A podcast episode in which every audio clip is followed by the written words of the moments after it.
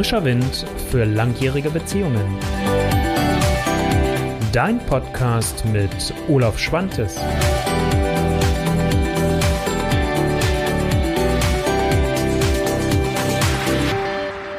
Was deine Liebe beeinflusst und wie du letztlich deinen eigenen Weg da drin findest.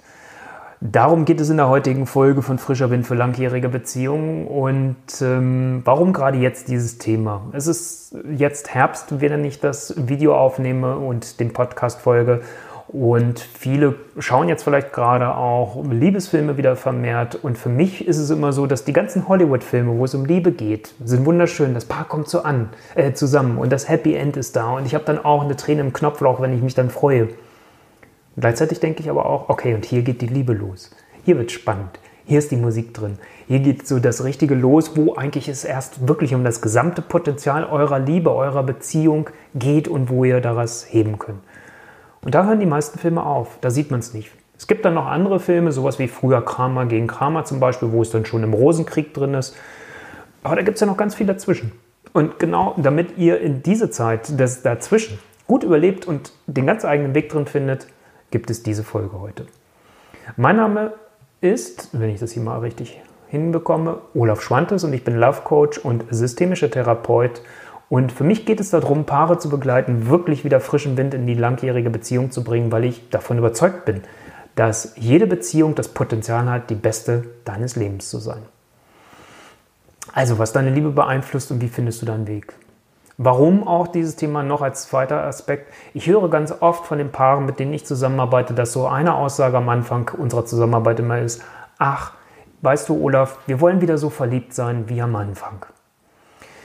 Was wir aber dann natürlich vergessen, ist, dass ihr nicht mehr der Mensch seid, dass du nicht mehr der Mensch bist, der du am Anfang warst. Du hast dich weiterentwickelt. Dein Partner, deine Partnerin hat sich auch weiterentwickelt.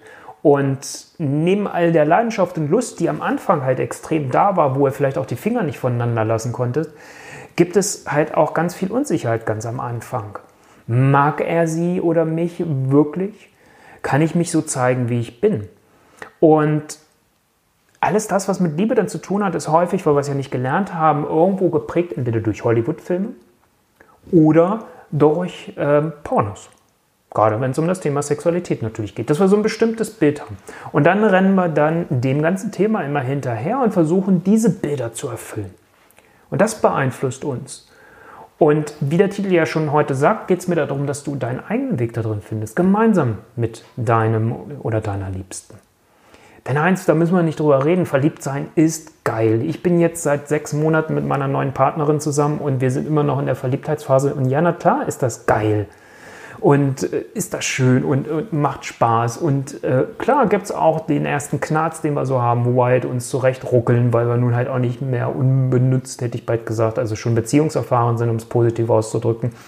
Also das heißt, das hat doch auch ganz viel was zu tun. Ja, natürlich ist das geil. Bloß, wir könnten diesen Hormoncocktail gar nicht durchhalten, wenn wir sagen würden, ich will dauerhaft in diesem Verliebtheitsgefühl bleiben. Weil da kommen wir mit so wenig Schlaf auf einmal aus und wir können mit so vielen Dingen auch klarkommen. Und überleg dir mal, du würdest das durchhalten, dann würde sich unsere Lebenserwartung wieder drastisch reduzieren, wenn wir das versuchen zu leben. Weil was für mich dann das Wertvolle ist, nach der Verliebtheitsphase, dann fängt das so an und das ist bei jedem Paar unterschiedlich. Bei uns einfach dadurch, dass wir eine, äh, ähm, zum Teil auch Fernbeziehung führen, ist es so, dass wir relativ schnell auch an den Punkt gekommen sind, wo es um das Vertiefen der Liebe ging. Und das finde ich so genial. Wenn du auf einmal das, was ich eben im Vortext so ein bisschen gesagt habe, nicht mehr diese Unsicherheit hast, wenn du dir sicherer bist, wenn du weißt, hey, ich kann mich so zeigen, wie ich bin, ich kann mich hier mit meinen starken, aber auch mit meinen schwachen, vermeintlich schwachen Seiten zeigen. Ich kann so sein, wie ich bin. Ich muss nicht hier irgendwas spielen. Und häufig ist das doch, wenn wir frisch uns verlieben, zeigen wir vielleicht die ein oder andere Eigenart nicht. Und jetzt geht es nicht darum, lasse ich die Zahnpastatube auf oder habe ich Flatulenzen, wie ich das so schön sagt vorhin, also furze Entschuldigung, und verkneife mir das irgendwie und irgendwann höre ich damit auf. Das meine ich damit gar nicht alles. Sondern es gibt einfach eine ganz andere Qualität, wenn so eine gewisse Grundsicherheit reinkommt. Und das ist so extrem wichtig. Wir Menschen brauchen und benötigen mehr oder weniger Sicherheit. Und damit meine ich jetzt nicht so das, was ich beruflich früher vermeintlich mit meinem Beamtendasein hatte, sondern damit meine ich wirklich so eine Grundsicherheit in uns, dass nicht ein Fragezeichen hinter der Beziehung steht, dass ich sage, Okay, ich muss nicht jedes Mal von vorne denken, wird es heute noch reichen? Sondern dass ich weiß, okay, das ist jetzt gerade überhaupt nicht die Frage. Ich kann mich hier viel mehr in die Beziehung eingeben und damit kommt eine ganz neue Qualität auch rein in eure Beziehung. Und das ist das, was ich genial finde, weil dann fangt ihr an, wirklich den Schatz, den es da zwischen euch beiden und mit euch beiden gibt, wirklich zu heben. Also, was beeinflusst wirklich dann äh, unsere Liebe nochmal, um das nochmal drauf zurückzukommen? Ich habe es zwar schon ein bisschen gesagt. Das eine sind natürlich Bilder, die wir sehen. Irgendwo Werbeanzeigen oder in Zeitschriften. Oder wir haben irgendwo Fotobücher. Wenn wir Beziehungsratgeber uns auch anschauen zum Beispiel. Oder ähm, Filme. Dann entsprechend. Du siehst das auch bei den Bildern, die ich auf Social Media nutze.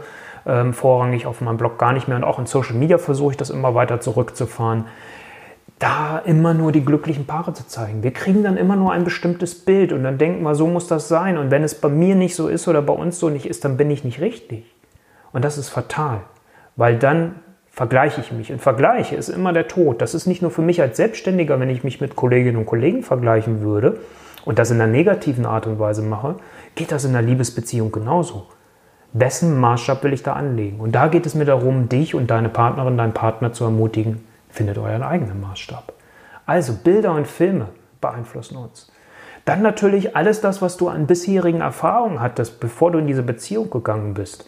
Also was für Prägungen bringst du mit? Wie bist du mit Beziehung aufgewachsen? Wie haben deine Bezugspersonen Beziehung für dich gelebt? Deine Eltern, Geschwister, wer auch immer ein wichtiger Mensch in deinem Leben war.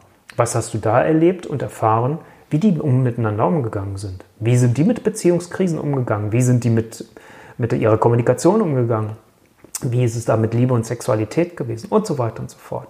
Und das Gleiche geht dann natürlich für deine vorherigen Erfahrungen. Alles das, was du in anderen Beziehungen erlebt hast, das schleppst du ja mit in deinem Rucksack quasi da hinten. Und wenn wir es schaffen, uns das bewusst zu machen, dann verliert das so seine Wucht. Und es geht nicht immer darum, dass wir alle jetzt eine Therapie machen müssen oder sonst irgendwas machen müssen und sagen müssen, oh, da müssen wir jetzt erstmal was machen, bevor ich wieder beziehungsfähig bin. Also das kann auch Heilung erreichen, wenn ihr beide es schafft, bewusst eure eigene Beziehung zu kreieren. Und was ich nicht vergessen möchte, ist natürlich, was einen riesen Einfluss auch darauf hat, auch wenn du vielleicht im ersten Moment magst, hä, denken magst, wieso, ist unser Umfeld. Also, was ist um dich herum? Was sagen deine Freunde zu dem neuen Partner, zu der neuen Partnerin? Was sagt deine Familie? Ist dieser Mensch willkommen oder nicht? Wird er abgelehnt? Wie reagiert das darauf? Gerade extremst, wenn ich noch, noch viel extremer, leider immer noch, wenn eine Frau einen jüngeren Mann hat. Wie wird diese Frau angeschaut, wenn diese Frau mit diesem Mann auf der Straße geht? Und ich finde das so traurig, weil umgekehrt, für mich als Mann ist das akzeptiert. Ja, da wird vielleicht mal müde gelächelt, dann gibt es den Spruch, ach, der hat sich auch schon mal seine Pflegerin gesucht. Aber es ist vermeintlich akzeptiert. Und umgekehrt, wenn es bei einer Frau ist und die hat einen jüngeren Mann an ihrer Seite, dann heißt das, oh, was ist das denn? Das kann ja gar nicht sein. So, und das finde ich schade. Also deswegen, unser Umfeld hat einen massiven Einfluss auch. Und auch das ist wichtig, dir das bewusst zu machen. Weil, was nützt es dir, wenn du dich damit auseinandersetzt? Was ist dein eigener Weg? Und ihr beide euch als Partner auch damit auseinandersetzt, was ist euer eigener Weg in eurer Liebe? Und wenn ihr nicht die Quellen, die euch beeinflussen, die um euch herum sind und die euch negativ beeinflussen, nicht die positiven, die bitte nehmt weiter mit, aber die Sachen, die euch negativ beeinflussen, wenn ihr die nicht ausschaltet. Und dazu braucht es Bewusstsein. Und um es sich bewusst zu haben oder es bewusst verändern zu müssen, äh, zu können, muss ich es ja erst überhaupt bewusst haben. Also, und ich hoffe, dass das Video und diese Podcast-Folge heute nochmal ein Beitrag dazu ist. Was ganz wichtig ist, natürlich ist es cool, wenn ihr euch mit sowas wie einer Beziehungsvision auseinandersetzt, einer Paarvision der, äh, der idealen Beziehung, wie ich es immer nenne. Und ich verlinke euch dann auch nochmal äh, entsprechend dann in den Show Notes und bei YouTube dann mit äh, Weg äh, nochmal etwas dazu. Ja, was sind denn fünf Elemente für eine glückliche Beziehung? Also da sich nochmal Inspiration zu holen. Ähm, und dann halt auch nochmal zu schauen, was können wir eigentlich von frisch Verliebten lernen? Fünf Dinge, da habe ich vor kurzem auch mal einen Beitrag gemacht. Das verlinke ich dann nochmal entsprechend. Wichtig ist, auch da wieder zu gucken, den eigenen Weg finden. Und für mich ist Liebe, Beziehung, Partnerschaft, das Ganze, das ist kein, kein, kein Sprint, das ist ein Dauerlauf will nicht Marathon sagen, dann gibt das, oder habe ich jetzt gesagt, aber es gibt vielleicht so ein negatives Bild. Aber das ist etwas, da brauchst du einen langen Atem für und das will gepflegt werden. Und es, ich mag nicht so gerne immer darüber sprechen, Beziehung ist Arbeit, weil dann ist das so schwer. Klar, wenn ihr erstmal euch ein bisschen verlaufen habt, in die Sackgasse gelandet ist, dann ist es vielleicht ein bisschen mehr, erstmal die Ärmel hochzukrempeln und zu sagen, okay, lass uns mal zusehen, dass wir hier jetzt aus der Tretmühle rauskommen. Aber dann ist es wichtig, regelmäßig dran zu bleiben. Und dafür braucht es gar nicht viel. Das sind gar nicht viele Dinge, die es dafür braucht. Und da will Liebe wirklich gepflegt werden. Und das geht mit viel einfacheren Dingen, als du dir vielleicht vorstellst. Vielleicht fragst du dich jetzt, okay, Olaf, das ist ja schön, wenn du das so sagst, dass das einfach ist. Du willst mehr dazu wissen? Dann guck mal auf meine relativ noch neue Seite, die ich noch nicht so oft erwähnt habe, wo ich die drei wichtigsten Quellen dir zusammengestellt habe. Die vier. Ich sag mal was dazu. Nämlich zwei Blogartikel, wo es rundherum geht, wie könnt ihr wieder frischen Wind in eure Beziehung bringen, wie euch die Liebe wirklich gelingt.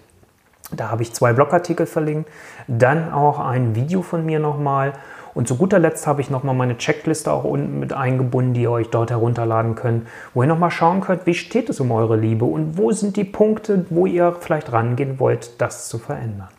Das alles findest du auf meiner Internetseite olaf-schwantes.com. Hier habe ich noch de stehen, okay. Und dann slash wie Bindestrich Liebe Bindestrich gelingt Bindestrich Start. Das musst du dir jetzt nicht merken in den Shownotes, sowohl zum Podcast als auch zum Video brauchst du einfach nur draufklicken äh, klicken und dann landest du entsprechend auf dieser Seite. Hol dir dort weitere Inspiration. Ich hoffe, dass du daraus nochmal erstens aus dem Video hier heute ganz viel für dich mitnimmst. Davon bin ich schon mal überzeugt und auch der Podcast-Folge. Und dass dir die vier Impulse, die du auf dieser Seite, die ich extra für dich nochmal erstellt habe, findest, weiterhelfen. In diesem Sinne, wie immer, alles Liebe für dich. Ich wünsche euch ganz viel Spaß beim Umsetzen und zu guter Letzt die Frage wie immer, was ist das, was du aus dieser Folge von heute mitnimmst? Was ist der eine Tipp, den du umsetzen willst? Was ist das eine, was du mitnimmst? Und da freue ich mich über deinen Kommentar unterhalb des Videos oder wenn du den Podcast hörst, dann entsprechend auf meinem Blogartikel, den ich dazu noch erstelle, beziehungsweise beim Podcast direkt.